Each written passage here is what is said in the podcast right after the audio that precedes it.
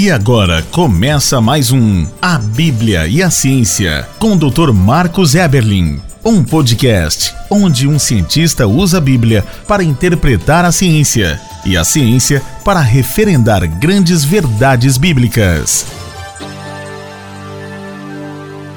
Olá, pessoal, bem-vindos a mais um podcast, A Bíblia e a Ciência. Estamos no podcast número 16, então você já aprendeu a apreciar esse podcast. Por quê? Porque ele declara que a Bíblia tem razão, que a Bíblia tem autoridade em teologia, filosofia e também em ciência, que a Bíblia não é um livro de ciência mas ela contém grandes verdades científicas. Que a Bíblia, no que se pode verificar, é verdadeira, é correta, é inerrante, magnificamente correta e cientificamente correta. Então, no que se não pode verificar, podemos também entender que ela está certa então, no que ela antecipa sobre a nossa existência, sobre o planeta Terra, sobre os eventos que virão, podemos entender que eles ocorrerão de fato. Então, temos uma fé, uma fé alicerçada na razão. Temos que estar sempre prontos a dar a razão da nossa esperança?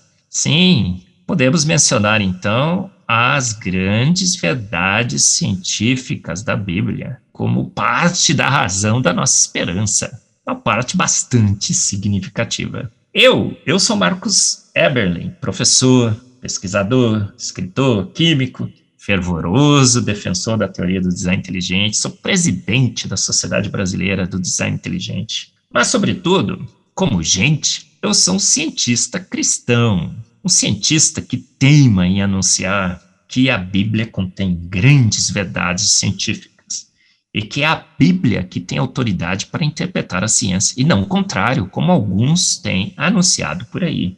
Por quê? Porque a Bíblia foi escrita pelo que escreveu a história. O presente é a chave do passado? Não. Por quem escreveu a história, que é a chave do presente. Magnífico, não é?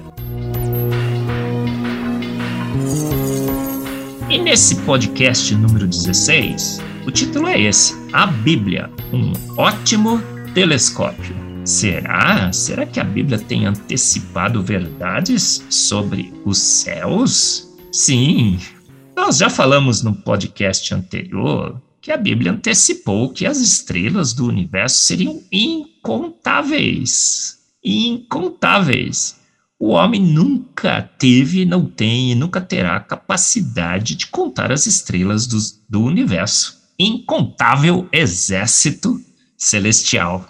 Falamos num podcast sobre esse tema magnífico. E uma grande verdade descoberta hoje.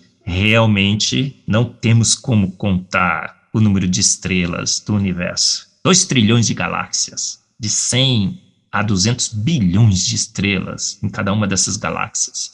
E tudo aproximado, estimativas, 60 sextilhões de estrelas, e com um erro enorme nessa estimativa. Então, se perguntarmos quantas estrelas tem no universo, para um cosmólogo, para um físico, um cientista hoje, a resposta honesta seria: não temos a menor ideia. A gente tem uma estimativa aí de 60 sextilhões, mas não sabemos. Mas uma outra grande verdade antecipada sobre o universo, que só descobrimos depois com os telescópios, foi antecipada em Jó 38:31.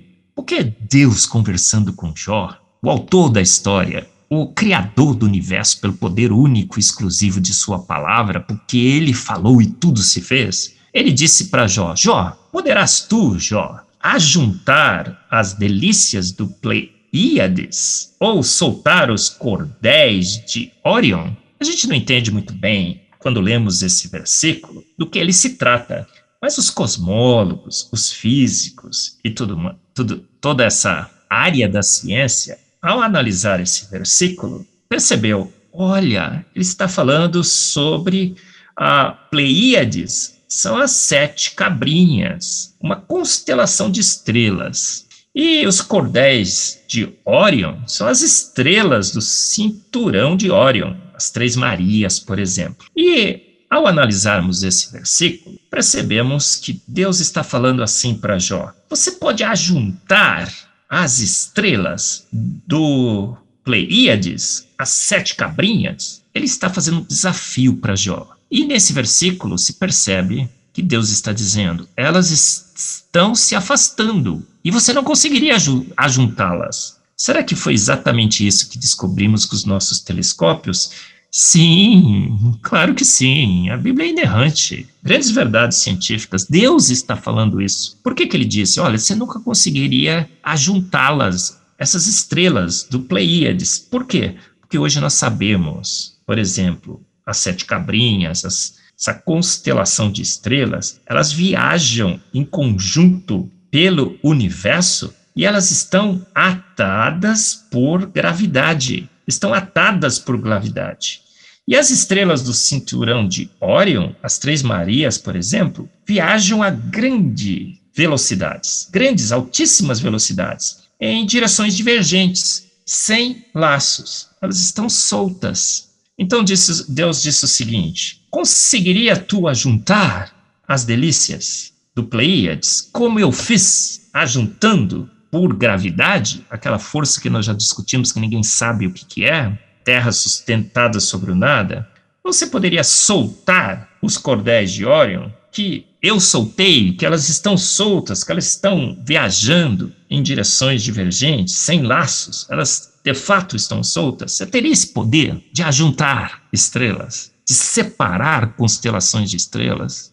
Mais uma grande verdade científica anunciada pela Bíblia. A Bíblia, um ótimo telescópio, antes da descoberta de telescópios, antes de termos condições de investigar os céus, antes de descobrirmos as sete cabrinhas, o cinturão de Órion, as três Marias, antes de sabermos que essas constelações existiam, antes de descobrirmos a gravidade, de percebermos com os nossos telescópios mais modernos que constelações estavam soltas gravitacionalmente, estavam juntas, atadas, laçadas gravitacionalmente, Deus já para Jó antecipou esses fenômenos. Antecipou que uma constelação estaria atada, juntada, fixada por gravidade. Outra estaria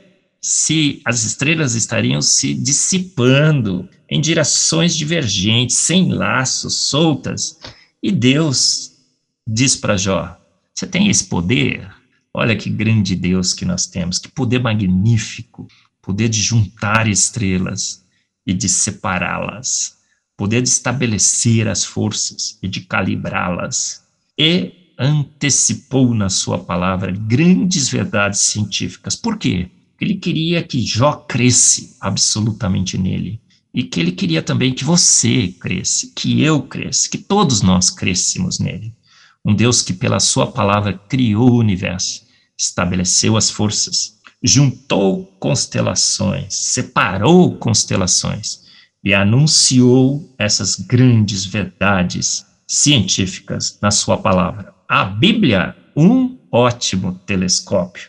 Descobrimos que a Bíblia antecipou verdades absolutas do nosso universo. Portanto, ela é digna de toda a confiança. Você ouviu mais um A Bíblia e a Ciência com o Dr. Marcos Eberlin, um podcast onde a Bíblia e a ciência bem interpretados concordam plenamente. Conheça mais acessando agora o Instagram do Dr. Marcos Eberlin, instagram.com barra Marcos Eberlin e a Coval Press, www.covalpress.com. Se você deseja ouvir os demais episódios, acesse agora a nossa plataforma www.rede316.com.br e conheça mais.